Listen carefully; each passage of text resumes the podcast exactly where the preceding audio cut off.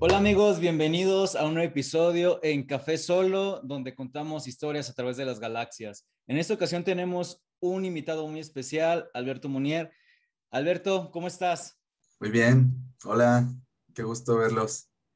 ¿Qué tal? ¿Tú, eh, tienes tu cafecito o no? Sí. ¿Qué estás tomando ahorita? ¿Qué tipo de café? Pues es un café colombiano genérico de, de bolsa. Sí, sin marca registrada. Ah, genial, esos son los buenos. A veces el café como, como tal que lo consumimos a veces que muchos dicen que, ah, que tienen que ser de altura y que tienen que ser de marca, a veces como los que son como más, eh, o sea, sin marca, igual que los mezcales y, otros, y otras cositas, saben incluso mejor, ¿no? Así de los que te venden ahí, por ejemplo, en los cruceros. Sí, el chiste es encontrarlos. Encontrar ahí la, la, la, la minita de oro. Sí, porque luego los compras una vez y ya nunca vuelves a encontrar al, al vendedor o al que te lo... Ah, sí. No, a veces pasa. Y sobre todo porque el café se basa mucho en como en cosechas y depende de, de la región si, y del año, ¿no? Si llovió, estuvo nublado, hizo mucho sol, este, salió un café, puede ser que súper bueno para tu paladar y ya el siguiente año no va a ser lo mismo o simplemente no se dio la cosecha o sacaron de otro y pues sí es hay que saberlo apreciar porque tal vez nunca lo vuelvas a tomar de esa manera. Así me pasó una vez fui a Huatulco y compré un kilo allá y dije, pues, ¿cuándo voy a volver a venir acá para consumirlo? Sí. Pero la verdad no estaba nada bueno. Así que no hubo tanto problema. Oh, y entonces, eh, ¿cuántas tazas tomas al día por lo regular? Ahorita entre 3 y 6. 3 y 6. Sí. Al día, no manches. Sí. Es como un litro, ¿no? Sí. Más o menos, sí. Oye, Antes eh... no podía. Me, me, ponía a temblar, me ponía muy nervioso el café. Pero, pero ahorita ya generé ya. tolerancia y, y, ya le bajé a la ansiedad y eso ayuda mucho. Sí. Justamente que tocas ese tema de ansiedad es algo que nos gustaría hablar en este capítulo este, sabemos que tuviste ahí algunos problemas de ansiedad y nos gustaría que nos contaras tu historia de cómo empezó esos problemas y desde siempre fueron, este, cuándo los detectaste y después cómo eh, empezaste a, a, tomar medidas para controlarlo. ¿Qué hiciste? Ok, claro.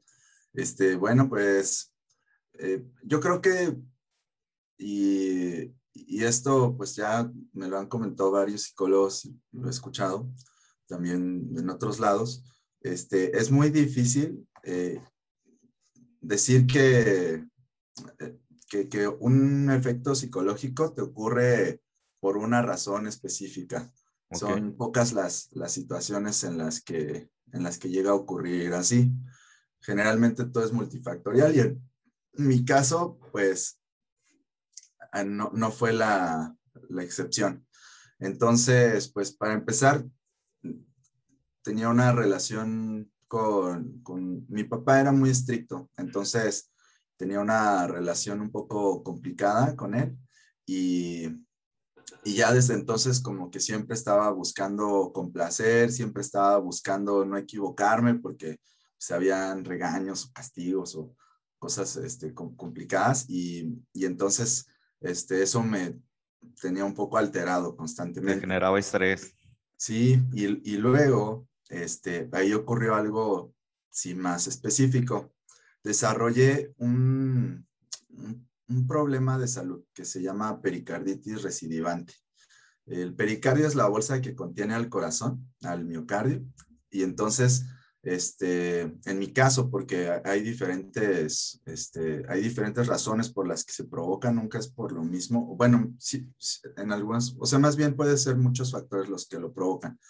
Pero en mi caso, este, el, la causa son mis procesos virales. Entonces, siempre que me voy a enfermar de gripa o que me iba a enfermar de, de la garganta o algo así, este, empezaba a tener dolor en el corazón. y es algo pues muy raro y desagradable, ¿no? Entonces yo no lo, no lo identificaba en ese momento, no sabía qué era y pues se fue haciendo cada vez más fuerte hasta que esto no era, no es algo constante, era justo nada más cuando me enfermaba, pero cada vez que me enfermaba me afectaba más. Y lo que pasa es que con el latido del corazón y el pericardio inflamado empieza a haber cierto rozamiento. Y ese rozamiento provoca como cuando jugábamos de niños que nos tallaban las manos y nos hacían una escoración horrible, pues algo así le pasa al corazón y se generaba, bueno, al pericardio y se generaba un, derrame de líquido dentro del pericardio. Y, eso es lo que es más doloroso. Entonces, en algunas situaciones, pues llegué a ir hasta, hasta el hospital y la, lo que ocurre con la ansiedad con respecto a pericarditis es que aparte químicamente te genera ansiedad. Entonces, primero sientes algo como un ataque al corazón porque pues tú no sabes qué es eso y duele horrible y pues se siente muy desagradable. Eh, y, y, eso pues te genera ansiedad químicamente, pero también psicológicamente porque es algo muy desagradable. Y entonces pues terminé en el hospital unas tres veces ah. y, y no me encontraba nada. Y entonces pues mi papá me decía que yo me lo imaginaba y pues yo lo sentía y no, decía, no, no puede ser. Total que... Sentías que era de tu cuerpo y tu papá pensaba que era algo psicológico, mental tuyo. Y, pues ya la tercera y que nadie encontraba nada, pues ya me lo empecé a creer yo también que era algo psicosomático. Entonces, este, era un círculo vicioso. Me sentía ansioso por la situación, el costo de los hospitales, el, había seguro médico, por suerte, en ese tiempo, pero era el, pues que mis papás tenían que ir a ver dónde andaba, porque pues yo le hablaba al hospital y no, pues pide, yo una vez fue hasta de ambulancia y así, pues, salió bien caro todo, ¿no? Yo me sentía culpable, me sentía ansioso, me sentía bastante mal en general. Entonces dije, no, ya ocupo ayuda, ¿no? Ocupo a alguien que, que vea si es psicosomático, ¿no? Al mínimo. Y entonces fui con una psicóloga y terminamos tratando, pues, otras cosas, pero, pero al principio yo fui con ese, con ese, este, objetivo y justo en ese momento una cardióloga me, me detectó la pericarditis y me dijo, es que no te lo detectan porque solo cuando estás enfermo este, se puede hacer y un electro no lo revela y es lo que te aplica normalmente. O sea, tienes que tener los síntomas y sentirte mal para que puedan verlo. Sí, entonces yo iba al hospital, me hacían un electro de emergencia, no me lo encontraban y ya cuando iba con un médico, pues tampoco me encontraba nada, porque ya había, ya no estaba este, con el proceso viral y ya había bajado y así. Pero este, lo que se necesitaba era otro estudio que se llama ecocardiograma y pues ya me lo encontraron con eso. Total que, este, sin embargo, a pesar de que ella me ayudó mucho y ya me dijo, ah, pues te tienes que tomar este antiinflamatorio cada vez que te ocurra y eso ya ha sido de por vida y bueno, está bien. No, no lo tomo diario, sino nada más cuando tengo, cuando me enfermo o algo así y me empieza a doler. Entonces me lo tomo y ya y se controla y no hay problema. Pero lo más padre de todo este proceso fue que ahí con la psicóloga empezamos a hablar de la ansiedad y, aparte empecé a, meditar. Y, ah, muy bien. Y la meditación ha sido la herramienta que más me ha ayudado para, para controlar la, ansiedad. Yo en ese tiempo ya había hecho escalada en roca. A mí me gustaba mucho los deportes extremos porque me gusta superar los miedos y yo le tenía miedo a las alturas y entonces empecé a rapelear. Y, eso era como mi, pues lo que, lo que quería hacer. Pero rapelear es solo parte de la escalada y me di cuenta que habían otras cosas más este, divertidas a las cuales tenerle miedo y superar ya dentro de la misma escalada. Y, y me gustó mucho, pero todavía no descubría esto y pues seguía ansioso en ese tiempo y yo me acuerdo que me cansaba mucho en, la escalada. Este, estás constantemente en tensión porque estás escalando, estás colgado y en algunos lugares puedes descansar, pero generalmente sí estás sosteniendo tu peso y, y, y, es cansado, pero además si eres ansioso y te sientes nervioso de que te vas a caer, te cansas más. Sí, porque, ¿qué pacho? Ah. No, no, no. Decía que te cansas más por la ah, misma ah, que Aaron me, me, iba a preguntar. Ah, ah no, no, sí, es, es, cierto lo que dices. Yo también tuve una experiencia de primerizo en la escalada y sí es cierto, tienes todos los músculos que igual una pared con unos, unos 5 metros o 7 metros, la escalas y te cansas como si has corrido 40 minutos, media hora, ¿no? Terminas súper cansado, los brazos te tiemblan, las piernas, sí. todo, todo. Sí. Son ejercicios diferentes, es anaeróbico diferente a correr que es aeróbico, ¿no? Y entonces, sí, lo, eh, el ácido láctico y los procesos de los músculos se disparan mucho más rápido con el, este, con, con, el ejercicio anaeróbico. Entonces, cuando estás ahí todo tenso, este, si además estás ansioso, tu corazón empieza a latir muy rápido. Eso es lo que ocurre. Y este, se desoxigena rápidamente eh, tu cuerpo y empieza a producir, empieza este proceso este, anaeróbico justamente y tus músculos se cansan de volada porque ya no tienen de dónde sacar combustible. Entonces, este, fue muy interesante que cuando ya estaba meditando, cuando ya estaba yendo a la, con la psicóloga, al mismo tiempo empecé a bucear. Y en el buceo nos tocó con un este, ex militar, ex marín de Estados Unidos. Y él era Jack Baron, un, excelente instructor, estuvo muchos años en, en la alberca olímpica del UNO. Él nos entrenaba y nos entrenaba muy duro.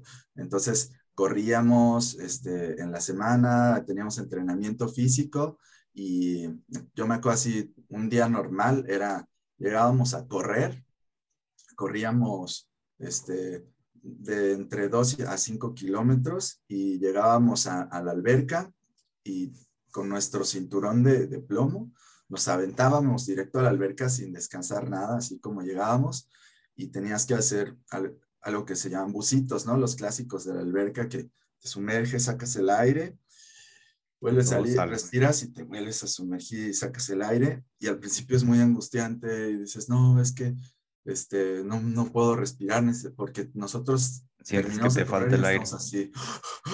Sí, termina totalmente así. Ahí, ahí descubrimos que ese jadeo no es la mejor forma de oxigenar el cuerpo. Ayuda. ¿no? Entonces, lo que hay que hacer es justo como respiraciones profundas, ir sacando el aire poco a poco. Claro. Sí, yo, tuve alguna experiencia también en natación, cuando estaba entrenando para 5 kilómetros de aguas abiertas y justo para tener mayor rendimiento me ponían a hacer este 20 o 25 metros eh, sin respirar. Entonces jalabas aire, ajá, de apnea y, y va siendo progresivo. Entonces ibas así como 20 metros y, luego ya regresabas normal y la siguiente 22 metros y, y, así. Y cada que avanzaba un poco más, como que sentías la necesidad de jalar más aire, pero ya conforme practicaba, este, te das cuenta de que no es necesario jalar tanto aire, porque entre más aire jalas al inicio, como que mm, también sientes la necesidad de sacarlo y al final no te ayuda en el rendimiento de ese tipo de ejercicios y lo mejor es como ir muy relajado, eso era como lo que ayudaba más, jalar el aire más o menos normal y relajarte. Y así durabas mucho más tiempo y avanzabas más para completar el ejercicio. Bueno, en mi experiencia con eso. Sí, exactamente es como lo platicas. Este, lo, lo que dispara a, nuestros pulmones para que queramos volver a respirar, lo que nos hace sentir asfixiado. Este, son, son dos procesos. Uno es, generalmente es la falta de, es el exceso de dióxido de carbono o la falta de oxígeno.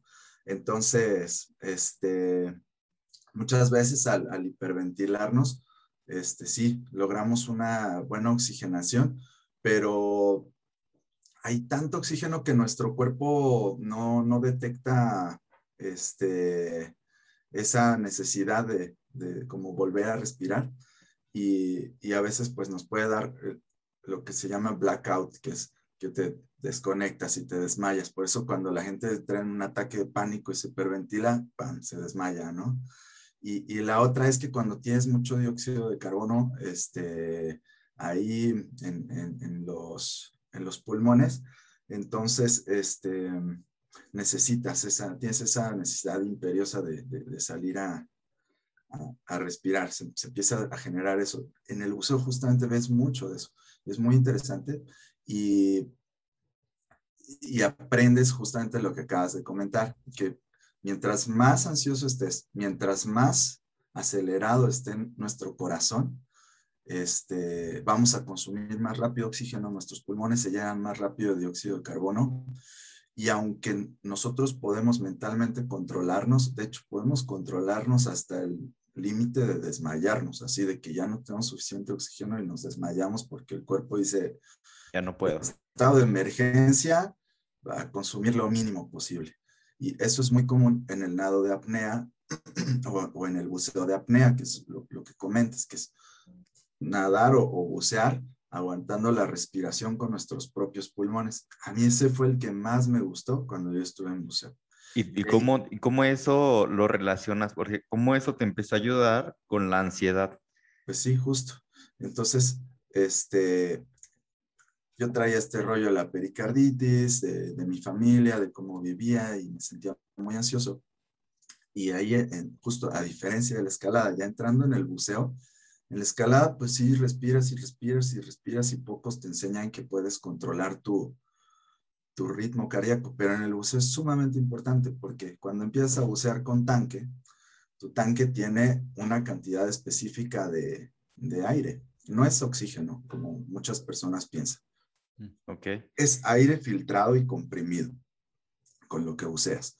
Entonces, eh, pues tú llevas tus 80 litros de, de, aire, que es el tanque común que, que, se utiliza. Mientras más ansioso y mientras más profundo estés, que eso es muy interesante, menos te dura el, el aire. Porque para llenar tu capacidad pulmonar, este, a, más profundidad se requiere más aire. Es muy interesante. De hecho, es el regulador, lo que llevas en la boca, juega justo, justo ese efecto. Entonces, cuando estás más profundo, te mete más presión. Cuando estás a menos, a menos profundidad, te mete este, menos presión. porque cada 10 metros de agua es una atmósfera de presión. O sea, la misma cantidad de presión que tenemos a, a nivel del mar, cada 10 metros es una más, una más, una más. Entonces, pues la presión aumenta mucho, el volumen se requiere mucho más. Y si no tienes un buen control de tus emociones y tu ansiedad, te acabas el aire de volada y tu buceo se acaba y te tienes que subir. Entonces, este cuate era militar y además pues nos ponía en situaciones súper extremas. Por ejemplo, ya de los últimos ejercicios, era que tu equipo estaba abajo en, el fondo de la, de la alberca de, de la fosa de clavados que eran cinco metros, que en ese tiempo a mí se me hacía mucho. Ahora digo, cinco metros de profundidad no es nada. Empezar.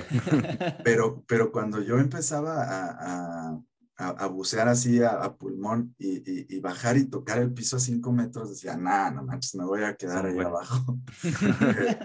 ya después, pues te das cuenta que, que, que, no, no es tanto. Y tienes que aprender algunas cosas. Pero bueno, el caso es que estaba tu equipo abajo, tú tenías que aventar desde la plataforma de 10 metros pero sin nada, o sea, sin, sin equipo. Y no podías salir hasta que salieras con todo tu equipo. No manches. y el detalle es que además el equipo no está armado, está todo desarmado. Tu tanque está por allá, tu chaleco está por allá, tu snorkel está por allá. Bueno, el snorkel no se usa, pero tu máscara está por allá, tu plomo está por el otro lado, tu regulador está desconectado del tanque. Entonces son situaciones de emergencia que tienes que aprender a resolver. Eso ya es de lo más extremo, ya es de... ya es de pero, pero está súper interesante, ¿no? O sea, que te pongan en esas situaciones porque después de eso, pues ya este, bucear normal, pues es como, ay, sí, lo tomas más tranquilo. Es, es para eso, es para, porque un día estás abajo, nos pasó en, en, en Chetumal, un día estábamos en un cenote y nos bajó una corriente este, termoclina se llama. Entonces nos, nos, bajó este, una corriente eh, y, de repente estábamos a 10 metros de profundidad y en menos de 30 segundos ya estábamos como a 50 más o menos, que ya es el límite del, buceo deportivo. De, de, hecho, Entonces, si no, si no, estás preparado en esa situación, pues obviamente te gana el estrés, ¿no? Porque pues, aquí ya valí. algunos compañeros ni siquiera se habían dado cuenta de que había pasado esto. Pero sí es raro porque de repente ves a tus amigos y, uno está por allá y otro está por allá y todos estaban como en una espiral bajando. Es un poco extraño de vivirlo. Y bueno, pues llevas tu manómetro, pero normalmente pues no, no piensas que vas a bajar así de rápido y no lo estás consultando todo el tiempo. Pero bueno, eh, es, es, como estás en el mar, por ejemplo, ¿no? Estás en el mar nadando y de repente va la corriente y ya estás como, este, ya como unos 20 metros del lado izquierdo del otro lado, ¿no? Y ni siquiera cuenta te diste. Yo supongo que es algo parecido, ¿no? En el... Sí, sí, sí, sí, pues es que es, se está moviendo el agua, es muy difícil identificarlo y además no tienes marcos de referencia, porque cuando estás quizá en la costa igual dices, ay, ya estoy muy lejos de donde estaba o ya mis papás. Sí, una referencia. Ah, ya está ya, mi se por allá. Y, pero acá abajo, pues no, no hay mucho que ver. Este, todo está muy parejo y es muy difícil identificarlo. Y sí, pues te está moviendo algo invisible, ¿no? Es una, es una presión que, que no puedes identificar. Pero bueno, para tratar de, de resumir con esto, este, se requiere mucho control de, de las emociones. Este, yo, yo cuando empecé a bucear, así aguantando la respiración, no aguantaba más de 40, 50 segundos. y, y, cuando terminé ese curso, se necesita mucho entrenamiento y ejercicio. El ejercicio aeróbico es muy importante, no es nada más el control de las emociones, pero sí ayudan las dos cosas, son fundamentales. Ya, ya, ya aguantaba más de tres minutos la, la respiración. Órale, subiste un buen. Sí, pues sí, es, es, sobre todo cuando no estás acostumbrado, obviamente en, en, reposo, no, no, no haciendo, no pateando o algo así, no pero, pero sí, y, mi récord de, de, profundidad está como en los este, cuarenta y tantos metros de, de, de, buceo de apnea, pulmón. Entonces, e, eso sí, para mí fue pues muy padre poder lograr eso, que yo pensé que yo no podía bajar ni cinco metros, pero todo eso fue en gran parte gracias al, al control de la ansiedad y también por eso es que hoy me puedo tomar tres tazas de café y ya no estoy todo tembloroso. ya no tienes tanto problema. Sí, se genera, bueno. ¿Y todavía tienes problemas de ansiedad o sientes que ya, ya es mínimo o ya simplemente pues no? Porque bueno, todos tenemos problemas de ansiedad eventualmente, ¿no? Cuando llega así algo que está fuera de tu control, este, ya sea de trabajo, o un problema familiar o un problema emocional, te llega ese estrés de que no puedes hacer nada y, te da esa ansiedad que ni siquiera puedes dormir, no sabes qué hacer, este, tal vez sientas ciertos mm, como pulsaciones de las manos, del estrés, sí, pero digo, a partir de, de, esas cosas que, que, todos tenemos, ¿sientes que ya has controlado muchísimo tu ansiedad o, estás todavía en el proceso? Qué, qué bueno que, que resumes con eso porque este, sí me gustaría como dar los tips. Este, hoy sí, a veces presento ansiedad, pero ya no padezco de ansiedad. Antes ah, correcto. era mi día a día, ¿no? Ahora tengo pues ratos en los que ocurre algo y, y tengo ansiedad. Entonces, pues los tips son, primero, pues aprender a identificar que esto está ocurriendo, eh, a mí me ayudó mucho la meditación, sobre todo la meditación vipassana. Es la que más recomiendo, que es justamente concentrarse en la, en la respiración. Entonces, esa ayuda mucho para esto, para, para, actividades como esas donde tienes que controlar, pero también este, ayuda mucho para situaciones de estrés, para el trabajo, cuando necesitas tomar decisiones. Esa meditación vipassana ayuda mucho, mucho. De hecho, hay un dicho que dice, este, cuando tengo tiempo, medito eh, cinco minutos.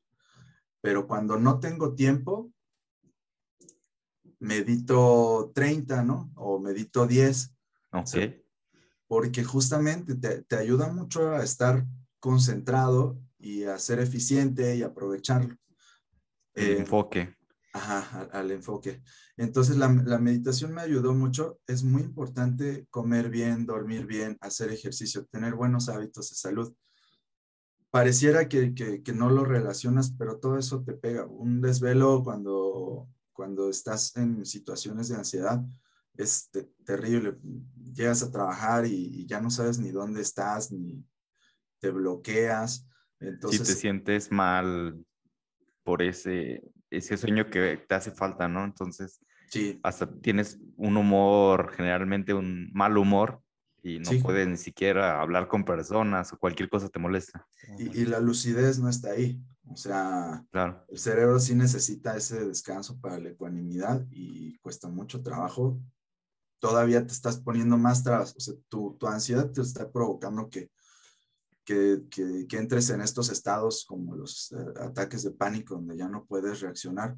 Pero todavía si tú no te estás alimentando bien, no estás durmiendo bien, no, este, no tienes algo de actividad física, no tienes que, correr 5 kilómetros diarios, ni tienes que, ir al gimnasio todos los días, pero con que cada tercer día mínimo te des una trotadita de, de 20, 30 minutos o, salgas a caminar unos 30 minutos, ya con eso es suficiente. Entonces, sí, esos buenos hábitos, este, la meditación, lo que le llaman mindfulness, la, conciencia de uno mismo, de cómo se encuentra, ayuda mucho porque te das cuenta y dices, ah, me está pasando esto, entonces, este, puedo hacer algo al respecto, puedo meditar, simplemente el hecho de ser consciente y decir, ay, estoy alterado, este, voy, ahorita voy a hacer las cosas no en la forma óptima, entonces tengo que tener cuidado, no, no voy a manejar, no voy a, a tomar decisiones este, importantes, no me voy a pelear, no voy a discutir. Claro. cosas, ah, para eso ayuda mucho el mindfulness. Pues sí. Eso es como dicen, ¿no? Siempre tomar decisiones con mente fría, ¿no? Para tener todo eh, en consideración y no vaya a pasar algo que no tengamos planeado. Y, y, consultar a un, a un, especialista, eso es muy importante. A mí me ayudó mucho, yo tomé ansiolíticos durante seis meses, unos muy leves, este, en ese proceso, pero eso me ayudó mucho, mucho. Ya después la meditación cubrió ese, esa este, necesidad, ese beneficio que me daba, pero en un momento crítico fue de mucha ayuda. Claro. No, pues Alberto, te agradecemos muchísimo eh, tu historia, tu tiempo, tus tips. La verdad que más de una persona va a escuchar esto y, y se va a identificar o va a encontrar en ti una solución. Eh, a través de estos, estos pequeñas anécdotas que nos contaste y de todo tu, tu, este, tu proceso para lidiar con la ansiedad y, y, quizá el, nuevo gusto de encontrar un nuevo hobby, una nueva forma de, de, este, de lidiar con eso, además de que te gusta mucho. Pues eso sería todo. De nuevo, muchísimas gracias por aceptar nuestra invitación. Eh, Amurabi, ¿algo más que... No, creo que todo está este, resumido, fue una historia muy interesante y creo que hay ciertos este, tips o ideas mm, que aunque no padezcas de ansiedad como fue Alberto, nos va a servir a todos los que sufrimos de una situación de ansiedad por estrés en algún momento. Creo que meditar es bueno, no hay que esperar a que te pase algo mal para empezar a meditar y empezar a ser consciente de uno mismo o tener buenos hábitos de alimentación y demás creo que eso lo podemos este, ir tomando ya y desarrollando, adaptando en nuestras vidas para prevenir justamente esas situaciones, ¿no? O sea, desde ahorita, no hay que esperar a que nos pase algo mal. Y si les gusta mucho el café, pero los pone a temblar, pues ya tienen unos tips para ir controlando la ansiedad y que no les afecte tanto. Genial. Exactamente. Muy bien, pues gracias. Eh, por acompañarnos en este viaje. Eh, nos vemos en otra galaxia. Nos vemos. Fuimos Aaron y Amurabi. Adiós. Gracias. Hasta luego.